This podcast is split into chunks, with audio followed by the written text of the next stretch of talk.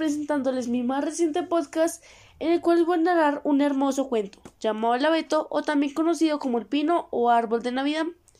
Pero antes de ello les hablaré un poco acerca del autor. Hans Christian Andersen fue un escritor y poeta danés famoso por sus cuentos para niños, entre ellos los más conocidos, El patito feo y La sirenita, los cuales han sido adaptados a la pantalla grande por Disney. Hans nació el 2 de abril de 1805 en Odense, Dinamarca. Su familia era tan pobre que en ocasiones tuvo que dormir bajo un puente y mendigar. Fue hijo de una lavandera y un zapatero, instruido pero enfermizo. Hans, desde muy temprana edad, mostró una gran imaginación, la cual le fue alentada por la indulgencia de sus padres. En 1816 murió su padre, y Hans dejó de asistir a la escuela, y se dedicó a leer todas las horas que podía conseguir entre ellas las de Ludwig Howard y William Shakespeare. A sus 22 años logró la publicación de su poema, El niño moribundo, en la revista literaria danesa más prestigiosa del momento. Hans fue un viajero empedernido. Su frase célebre era Viajar es vivir. Y en 1833 recibió del rey una beca de estudio, la cual le permitió realizar el primero de sus largos viajes por Europa. Sus cuentos han sido traducidos a más de 80 idiomas y adaptados a obras de teatro, ballets, películas, dibujos animados, juegos, CDs, esculturas y pinturas. A sus 39 años, el 21 de diciembre de 1844, publicó el cuento para niños El abeto, también conocido como El pino o como El árbol de Navidad, el cual les voy a narrar a través de mi podcast. Este hermoso cuento nos irá transportando a momentos no solo de ficción, sino también a aquellos instantes que sin darnos cuenta están presentes en nuestro diario vivir. El abeto. Allí en el bosque había un abeto lindo y pequeñito. Crecía en un buen sitio, le daba el sol y no le faltaba aire. Y a su alrededor se alzaban muchos compañeros mayores, tanto abetos como pinos. Pero el pequeño abeto solo suspiraba por crecer no le importaba el calor del sol ni el frescor del aire, ni atendía a los niños de la aldea, que recorren el bosque en busca de fresas y frambuesas, charlando y correteando. A veces llegaban con un puchero lleno de los frutos recogidos, o con las fresas ensartadas en una paja, y sentándose junto al menudo abeto decían Qué pequeño y qué lindo es.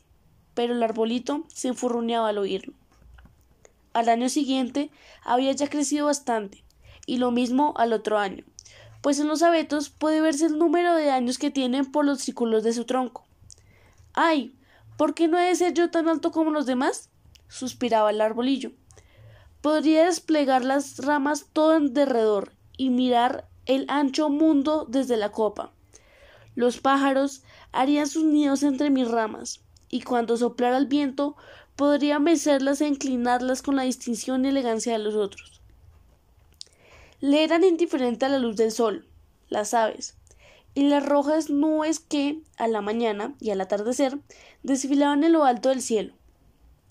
Cuando llegaba el invierno y la nieve cubría el suelo con su rutilante manto blanco, muy a menudo pasaba una libre, en veloz carrera, saltando por encima del arbolito, lo que se enfadaba mucho el abeto. Pero transcurrieron dos inviernos más y el abeto había ya crecido bastante, para que la liebre hubiese de desviarse y darle la vuelta. Oh, crecer, crecer, llegar a ser muy alto y a contar años y años. Esto es lo más hermoso que hay en el mundo, pensaba el árbol. En otoño se presentaban indefectiblemente los lineadores y cortaban algunos de los árboles más corpulentos. La cosa ocurría todos los años, y nuestro joven abeto, que estaba ya bastante crecido, sentía entonces un escalofrío de horror pues los magníficos y soberbios troncos se desplomaban con estridentes crujidos y gran estruendo. Los hombres cortaban las ramas, y los árboles quedaban desnudos, larguiruchos y delgados. Nadie los habría reconocido. Luego eran cargados en carros arrastrados por caballos y sacadas del bosque. ¿A dónde iban? ¿Qué suerte les aguardaba? En primavera, cuando volvieron las golondrinas y las cigüeñas, les preguntó el abeto ¿No saben a dónde los llevaron? ¿No los han visto en alguna parte? Las golondrinas nada sabían, pero la cigüeña adoptó una actitud cabelosa y meneando la cabeza dijo Sí, creo que sí. Al venir de Egipto me crucé con muchos barcos nuevos. Me tenían mástiles espléndidos. Juraría que eran ellos, pues olían a Beto. Me dieron muchos recuerdos para ti. ¿Llevan tan alta la cabeza con tanta altivez? Ah, ojalá fuera yo lo bastante alto para poder cruzar los mares. Pero, ¿qué es el mar? ¿Y qué aspecto tiene? Sería muy largo de contar, exclamó la cigüeña y se alejó. Alégrate de ser joven, decían los rayos del sol. Alégrate de ir creciendo sano y robusto, de la vida joven que hay en ti. Y el viento le prodigiaba sus besos, y el rocío vertía sobre él sus lágrimas, pero la Beto no lo comprendía. Al acercarse las navidades eran cortados árboles jóvenes, árboles que ni siquiera alcanzaban la talla ni la edad de nuestro abeto, el cual no tenía un momento de quietud ni reposo. Le consumía el afán de salir de allí. Aquellos arbolitos, y eran siempre los más hermosos, conservaban todo su ramaje, los cargaban en carros tirados por caballos y se los llevaban del bosque. ¿A dónde irán estos? se preguntaba el abeto. No son mayores que yo, unos incluso más bajito. ¿Y por qué se los dejan las ramas? ¿A dónde van? Nosotros lo sabemos, nosotros lo sabemos, piaron los gorriones. Allá en la ciudad, hemos mirado por las ventanas, sabemos a dónde van. Oh, no puedes imaginarte el esplendor y la magnificencia que les espera. Mirando a través de los cristales, vimos árboles plantados en el centro de una acogedora habitación, adornados con los objetos más preciosos, manzanas doradas, pastelillos, juguetes y centenares de velitas.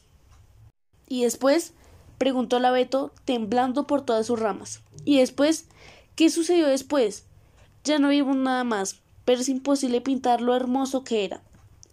¿Quién sabe si estoy destinado a recorrer también tan radiante camino? exclamó gozoso el abeto. Todavía es mejor que navegar por los mares. Estoy impaciente porque llegue Navidad. Ahora ya estoy tan crecido y desarrollado como los que se llevaron el año pasado. Quisiera estar ya en el carro, en la habitación calientita, con todo aquel esplendor y magnificencia. Y luego, porque claro está que luego vendrá algo aún mejor, algo más hermoso. Si no, ¿por qué me adornarían tanto? Sin duda me guardarán cosas aún más espléndidas y soberbias. Pero, ¿qué será? Ay, qué sufrimiento, qué anhelo. Yo mismo no sé lo que me pasa. Gózate con nosotros, les decían el aire y la luz del sol, goza tu lozana juventud bajo el cielo abierto. Pero él permanecía insensible a aquellas bendiciones de la naturaleza. Seguía creciendo, sin perder su verdor en invierno ni en verano. Aquel su verdor oscuro. Las gentes, al verlo, decían hermoso árbol. Y he aquí que, al llegar Navidad, fue el primero que cortaron. El hacha se hincó profundamente en su corazón. El árbol se derrumbó con un suspiro, experimentando un dolor y un desmayo que no lo dejaron pensar en la soñada felicidad. Ahora sentía tener que alejarse del lugar de su nacimiento, tener que abandonar el terruño donde había crecido. Sabía que nunca volvería a ver a sus viejos y queridos compañeros, ni a las matas y flores que los rodeaban, tal vez ni siquiera a los pájaros. La despedida no tuvo nada de agradable.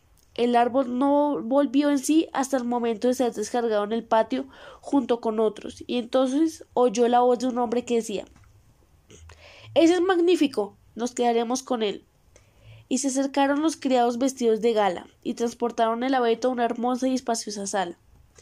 De todas las paredes colgaba cuadros, y junto a la gran estufa de azulejos había grandes jarrones chinos con leones en las tapas. Había también mecedoras, sofás de seda, grandes mesas cubiertas de libros ilustrados y juguetes, que a buen seguro valdrían cien veces cien escudos. Por lo menos eso decían los niños. Hincaron el abeto en un voluminoso barril lleno de arena, pero no se veía que era un barril, pues de todo su alrededor pendía una tela verde y estaba colocado sobre una gran alfombra de mil colores. ¿Cómo temblaba el árbol? ¿Qué vendría luego? Criados y señoritas corrían de un lado para otro, y no se cansaban de colgarle adornos y más adornos. En una rama sujetaban redecillas de papeles coloreados, en otra confites y caramelos. Colgaban manzanas doradas y nueces, cual si fuesen frutos del árbol, y ataron a las ramas más de cien velitas rojas, azules y blancas. Muñecas que parecían personas vivientes. Nunca había visto el árbol cosa semejante. Flotaban entre el verdor y en lo más alto de la cúspide centellaba una estrella de metal dorado. era realmente magnífico, increíblemente magnífico. Esta noche, decían todos, esta noche sí que brillará. Oh, pensaba el árbol, ojalá fuese ya de noche, ojalá encendiesen pronto las luces. ¿Y qué sucederá luego? ¿Acaso vendrán a verme los árboles del bosque? ¿Volarán los gorriones frente a los cristales de las ventanas? ¿Seguiré aquí todo el verano y todo el invierno tan primorosamente adornado? Creía estar enterado, desde luego, pero de momento era tan su impaciencia que sufría fuertes dolores de corteza, y para un árbol el dolor de corteza es tan malo como para nosotros el de cabeza. Al fin encendieron las luces, qué brillo y magnificencia. El árbol temblaba de emoción por todas sus ramas, tanto que una de las velitas prendió fuego al verde y se puso a arder de verdad. Dios nos ampare, exclamaron las jovencitas, corriendo a apagarlo. El árbol tuvo que esforzarse por no temblar. Qué fastidio. Le disgustaba perder algo de su esplendor. Todo aquel brillo lo tenía como aturdido. He aquí que entonces se abrió la puerta de par en par. Un tropel de chiquillos se precipitó en la sala, que no parecía sino que iban a derribar el árbol. Le seguían, más comedidas y las personas mayores. Los pequeños se quedaron clavados en el suelo, mudos de asombro, aunque solo por un momento. Enseguida se reanudó el alborozo, gritando con todas sus fuerzas. Se pusieron a bailar en torno al árbol, del que fueron descolgándose uno tras otro los regalos. ¿Qué hacen? pensaba el árbol. ¿Qué ocurrirá ahora? Las velas se consumían y al llegar a las ramas eran apagadas. Y cuando todas quedaron extinguidas, se dio permiso a los niños para que se le lanzasen al saqueo del árbol. Oh, ¿y cómo se lanzaron? Todas las ramas crujían. De no haber estado sujeto al techo, por la cúspide con la estrella dorada, seguramente lo habrían derribado. Los chiquillos saltaban por el salón con sus juguetes, y nadie se preocupaba ya del árbol, aparte la vieja ama, que acercándose a él se puso a mirar por entre las ramas, pero solo lo hacía por si había quedado olvidado un higo o una manzana. Un cuento, un cuento. gritaron de pronto los pequeños y condujeron hasta el abeto a un hombre bajito y rollizo. El hombre se sentó debajo de la copa. Pues así estamos en el bosque, dijo. Y el árbol puede sacar provecho, si escucha. Pero os contaré solo un cuento y no más. ¿Prefieren el de Ibede Abede o el de Cumple Dumpe? Que se cayó por las escaleras y no obstante fue ensalzado y obtuvo a la princesa. ¿Qué os parece? Es un cuento muy bonito y vede a vede vieron unos, mientras los otros gritaban cumple dumpe. Menudo griterío y alboroto se armó. Solo la Beto permanecía callado, pensando ¿Y yo? ¿No cuento para nada? ¿No tengo ningún papel en todo esto? Claro que tenía un papel, y bien que lo había desempeñado. El hombre contó el cuento de Cumple Dumpe, que se cayó por las escaleras y sin embargo fue ensalzado y obtuvo a la princesa y los niños aplaudieron gritando otro, otro, y querían oír también el de Ibede Abede, pero tuvieron que contentarse con el de Cumple Dumpe. El abeto seguía silencioso y pensativo. Nunca las aves del bosque habían contado una cosa igual. Cumple Dumpe se cayó por las escaleras y con todo obtuvo a la princesa. De modo que así va el mundo. Pensó, creyendo que el relato era verdad, pues el narrador era un hombre muy afable quién sabe, tal vez yo me caiga también por las escaleras y gane una princesa. Y se alegró ante la idea de que al día siguiente volverían a colgarle luces y juguetes, oro y frutas. Mañana no voy a temblar, pensó. Disfrutaré al verme tan engalanado. Mañana volveré a escuchar la historia de Cumple Dumpe. Y quizá también la de Ibede Abede. Y el árbol se pasó toda la noche silencioso y sumido en sus pensamientos. Por la mañana se presentaron los criados y la muchacha. Ya empieza otra vez la fiesta, pensó el abeto. Pero he aquí que lo sacaron de la habitación y arrastrando las escaleras arriba lo dejaron en un rincón oscuro al que no llegaba la luz del día. ¿Qué significa esto? Se preguntó el árbol. ¿Qué voy a hacer aquí? ¿Qué es lo que voy a oír desde aquí? Y apoyándose contra la pared, venga a cavilar y más cavilar. Y por cierto que tuvo tiempo sobrado, pues iban transcurriendo los días y las noches sin que nadie se presentara y cuando alguien lo hacía era solo para depositar grandes cajas en el rincón. El árbol quedó completamente ocultado. ¿Era posible que se hubieran olvidado de él? Ahora es invierno allá afuera, pensó. La tierra está dura y cubierta de nieve. Los hombres no pueden plantarme, por eso me guardarán aquí. Seguramente está la primavera. Qué considerados son y qué buenos.